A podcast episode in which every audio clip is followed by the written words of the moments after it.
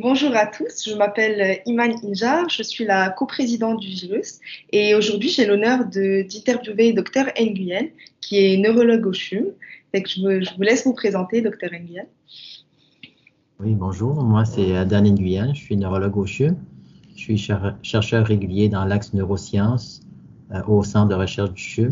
Je suis professeur titulaire au département de neurosciences à l'Université de Montréal. Voilà. Super. Est-ce que vous pouvez nous parler des études que vous avez faites, puis nous décrire un peu votre carrière jusqu'à aujourd'hui? Oui, donc moi j'ai fait mes euh, études médicales euh, à l'Université de Montréal. J'ai fait par la suite ma résidence en neurologie à l'Université de Montréal également. J'ai complété un fellowship en épilepsie à l'Université Yale euh, un fellowship d'une durée de deux ans. Et euh, je suis revenu euh, en 2002 à, pratiquer la neurologie au CHUM et j'ai également décidé à ce moment-là de compléter un doctorat en neurosciences sous la supervision de Marie Lasson, encore une fois sur l'épilepsie. Et donc, je suis par la suite, ben, j'ai fait mon parcours FRQS clinicien-chercheur. Euh, donc, euh, junior 2, senior, et puis par la suite, euh, je suis devenu, j'ai, je suis devenu titulaire d'une chaire de recherche du Canada. Est-ce que vous pouvez nous parler un peu plus de comment vous êtes arrivé à votre parcours de clinicien-chercheur? Ben, je pense que, comme pour beaucoup de personnes, c'est vraiment au contact de gens inspirants, des mentors. Donc moi, c'était un contact plutôt tardif. Durant ma dernière année de résidence, j'ai rencontré euh, Dr euh, Jean-Marc Saint-Hilaire, qui était un clinicien-chercheur qui faisait de la recherche en épilepsie. Et euh, c'est à ce moment-là que j'ai vraiment vu les, les, possibilités de découverte dans le monde de l'épilepsie. Il y avait beaucoup d'innovations qui, euh, euh, qui était en cours là, euh, et il y avait de nouvelles découvertes, de nouvelles techniques d'investigation qui me stimulaient beaucoup. Donc, j'ai décidé de réorienter ma carrière. Initialement, je voulais faire de la, recherche clinique, être clinicien, mais plus spécialisé vers les soins intensifs neurologiques. Et puis, quand j'ai euh, rencontrer Dr. Saint-Hilaire, ça a été le coup de foudre. Puis euh, j'ai décidé d'aller euh, en épilepsie. Voilà, alors c'est pour beaucoup de cliniciens chercheurs, je pense que c'est vraiment le contact avec des, des mentors là, qui guide un petit peu nos choix de carrière. D'accord. Puis est-ce que vous pouvez nous parler de votre routine en tant que clinicien-chercheur, comment vous partagez votre horaire entre votre pratique de clinicien et de chercheur? Donc, moi, je fais de la recherche clinique. Donc, euh, la clinique et la recherche sont imbriquées euh, intimement. Donc, euh, même si on, a, on peut avoir un chapeau de clinicien un chapeau de chercheur, en fait, on, a toujours un, double rôle. Donc, tous les patients que je vois en clinique, c'est sûr que c'est des sujets potentiels qui peuvent participer à mes études. Et euh, ce que je trouve en recherche, évidemment, ça peut bénéficier des patients. Donc, euh, c'est une relation bidirectionnelle. Je me considère toujours en, mode recherche et en mode clinique, dans le fond. Donc, mhm. c'est plus, euh, je pense que c'est plus, c'est une pratique intéressante parce que, dans le fond, le, on, ça augmente la, la productivité. Oui. si, ça augmente la productivité, c'est que ça implique aussi beaucoup d'heures de travail et beaucoup d'efforts. Est-ce que vous pouvez nous parler de ça comme pratico-pratique? Ça, ressemble à quoi? Par exemple, moi, je suis vraiment intéressée à faire ben, ce que vous faites, la neurologie et de la recherche. Et je me demande vraiment ma routine va ressembler à quoi, puis est-ce que je peux bien avoir un équilibre avec ma vie à côté, ma famille, si vous pouvez me parler de ça. Oui, c'est sûr qu'il fait. La carrière de clinicien-chercheur, c'est une carrière euh, difficile. Donc, euh, c'est travail, il ne faut pas se le cacher. Ouais. C'est pour des, des, gens qui euh, ont. qui, qui ont une. Il faut avoir la passion. Mm. Donc, euh, il faut aimer ça. Et donc, si on n'aime pas ça, ça ne sert à, rien là, de persévérer là-dedans. Dans le monde, il faut un peu de tout. Donc, ça prend des cliniciens, des cliniciens purs. Et si c'est ça qui vous attire, ben, restez en clinique. Ça prend des chercheurs, ça prend des cliniciens chercheurs, ça prend des plombiers, ça prend des architectes, ça prend de tout. Il faut, euh, ça prend des artistes. Alors, il faut trouver ce que vous aimez, ce qui vous passionne, et puis un artiste engagé va travailler sans arrêt. Un clinicien euh, euh, qui, est, qui est passionné, il ne comptera pas ses œuvres. C'est la même chose en recherche clinique. Si on aime ça, c'est pas vraiment du travail. Donc, il faut être honnête avec soi-même. Par la suite, il faut être bien organisé, c'est évident, euh, pour pouvoir euh, concilier le travail et la famille. Mm-hmm. Et il faut choisir les priorités. Alors, c'est sûr que euh, mes deux priorités, c'est c'est le travail de, recherche clinique, le travail clinique et la famille. Ouais. Alors, on ne peut pas tout faire, c'est sûr. Donc, on peut pas, il faut par exemple sacrifier un petit peu notre carrière de clinicien enseignant. Donc, peut-être je passe moins de temps à former euh, des étudiants à la faculté de médecine, mais je passe plus de temps à former des euh, futurs cliniciens chercheurs dans mon labo, par exemple. Donc, on ne peut mm-hmm. pas donner, euh, être super bon clinicien enseignant, être super bon clinicien chercheur, être super bon. Il faut choisir, évidemment.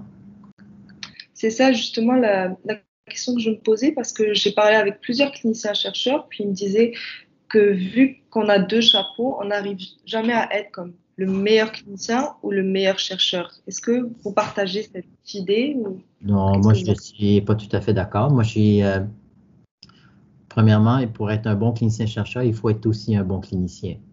Mm-hmm.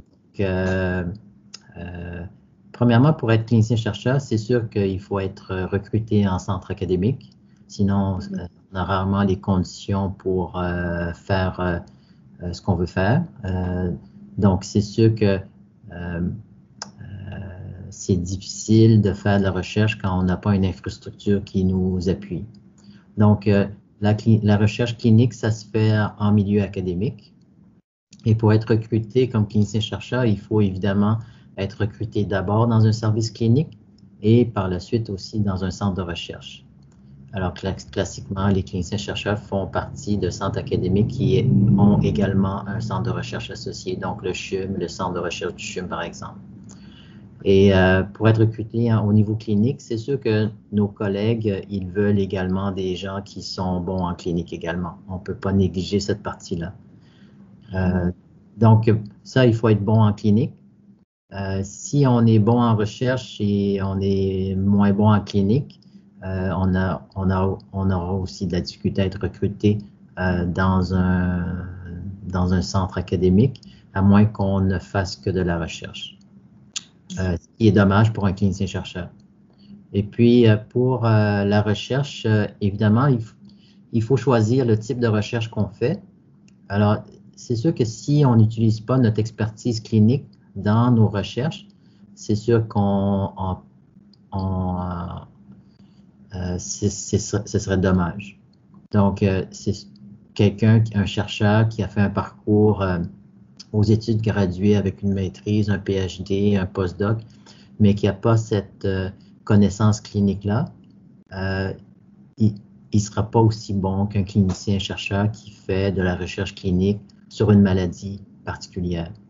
Donc, parce qu'il ne côtoie pas des patients, il ne connaît pas les besoins des, des patients, il ne connaît pas les, euh, les, euh, les, les, outcomes euh, qui sont pertinents, etc. Donc, moi, je ne suis pas d'accord qu'un clinicien-chercheur est moins bon qu'un chercheur ou moins bon qu'un clinicien, mais il a sa niche particulière. Alors, ce serait dommage qu'un clinicien, chercheur, qu'un clinicien ne travaille pas sur des maladies. Oui, c'est ce qu'il apporte de plus, en fait. ça, un chercheur, il y a, un chercheur qui n'est pas clinicien aura de la difficulté à recruter des patients, par exemple. Parce qu'il qu'il n'a pas accès à des patients, il faudra qu'il collabore avec un clinicien.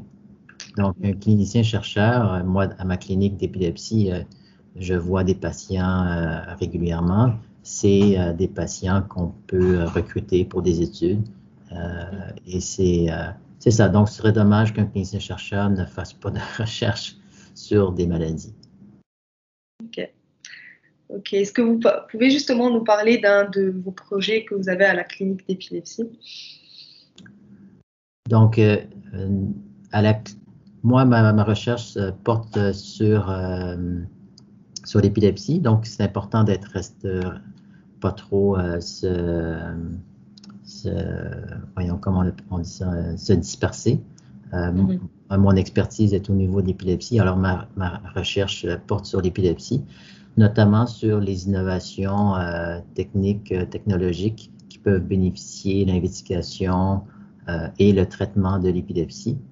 Parmi les, les projets qu'on a en cours actuellement, notamment, on, travaille sur la détection et la prédiction des crises en, utilisant des objets connectés non invasifs et implantables euh, pour euh, euh, et avec l'aide de l'intelligence artificielle. Donc ça, c'est un des projets, mais on a d'autres projets qui, par exemple, étudient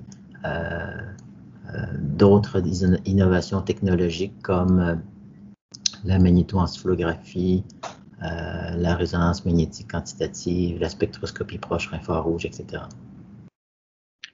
J'allais justement vous, vous demander, Vu que la plupart de vos projets utilisent l'intelligence artificielle, est-ce que vous, vous aviez eu une formation pour pouvoir comprendre toutes ces notions ou c'est au fur et à mesure que, que vous, vous avez appris puis vous êtes cultivé là-dessus?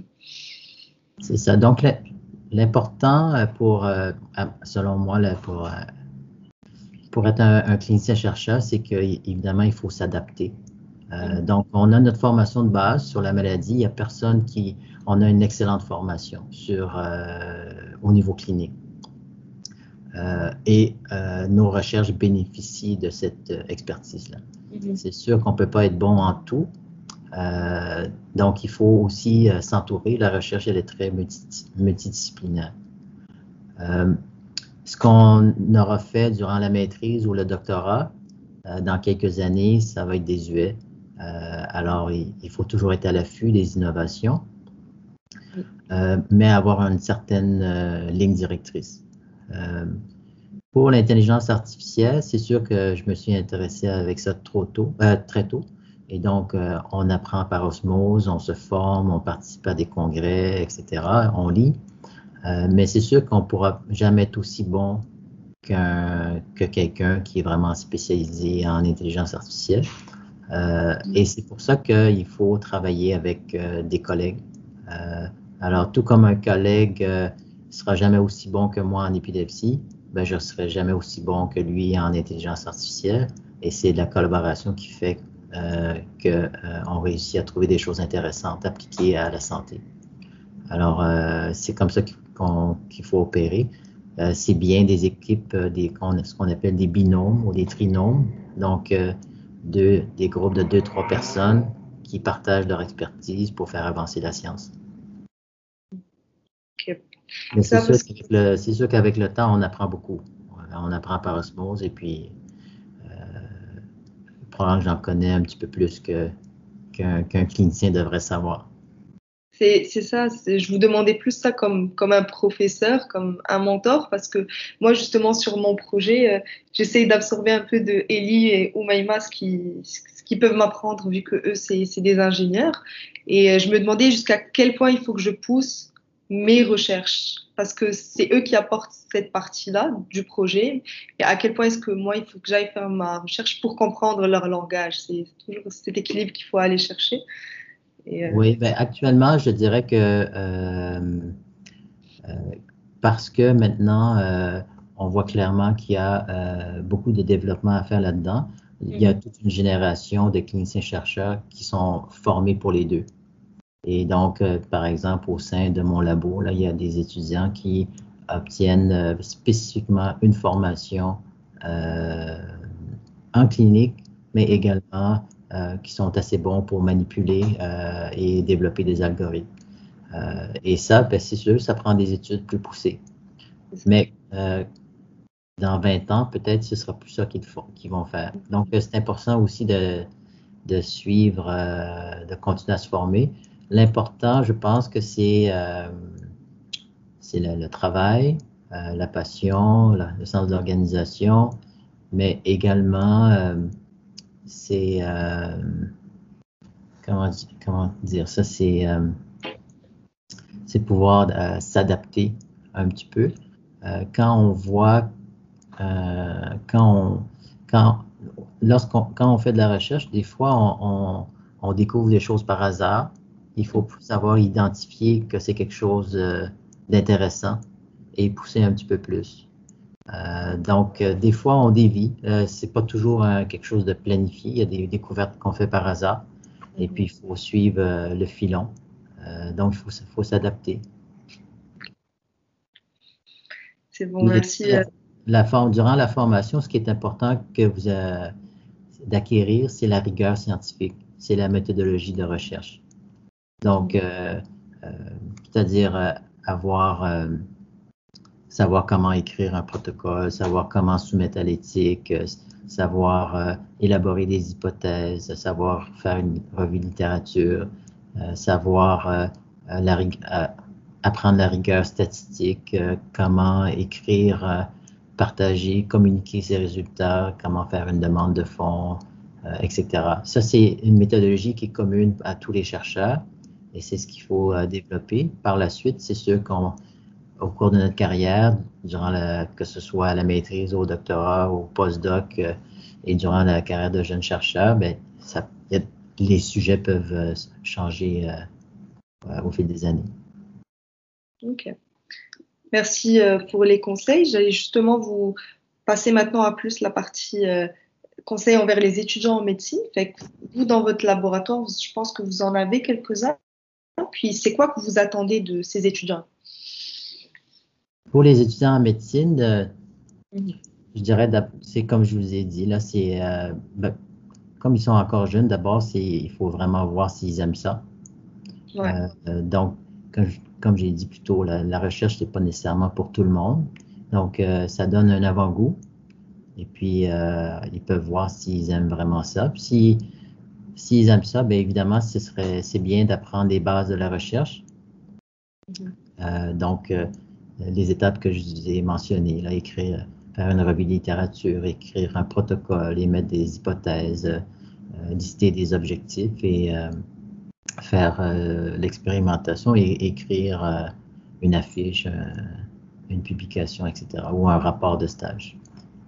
ça, à un niveau d'étudiant en médecine, c'est, c'est, je pense que c'est, déjà beaucoup. Après, il faut choisir un petit peu ses, ses projets. Je, c'est sûr, il y a différents types d'évidence. Ça va de, d'études de, cas à des études randomisées à double insu. Alors, c'est sûr qu'à un niveau d'étudiant en médecine, il ne faut pas se lancer dans des études à double, double insu randomisées qui va prendre deux, trois ans. Là. Euh, je pense que c'est mieux d'apprendre en commençant par des choses plus simples, euh, puis par la suite euh, augmenter la complexité des projets parce qu'il faut maîtriser les, notions de base avant d'aller plus loin.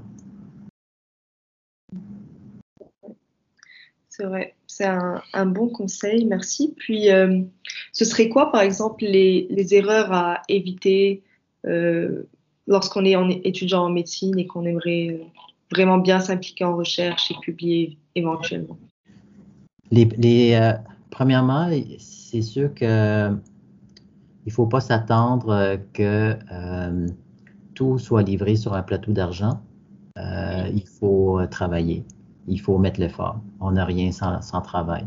Donc, même si on est talentueux, si on n'y met pas les heures et le travail, c'est sûr que c'est difficile de, réussir. par la suite, c'est toujours bien d'être supervisé. donc, c'est très important d'avoir euh, euh, un accompagnement. Donc, que ce soit pour un étudiant en médecine, ça peut être euh, un étudiant à la maîtrise, un étudiant au doctorat ou un résident ou le superviseur s'il si, si, a le temps. c'est toujours bien d'intégrer une, une, une, équipe bien établie. comme ça, il y a un milieu de vie dans le labo, des gens qui peuvent nous entraider. donc ça, c'est important. Puis, bon, d'autres choses, choses qui sont importantes, ça, c'est pas nécessairement pour les stages, mais c'est pour tout dans la vie, c'est la rigueur et l'honnêteté. Euh, c'est sûr que c'est très important en recherche aussi. Je, vais balayer, je regarde mes questions pour voir si j'en ai une autre à vous poser. Je pense qu'on avait fait le tour. Ok. Merci beaucoup, euh, docteur Nguyen, puis euh, bonne journée. Bye bye.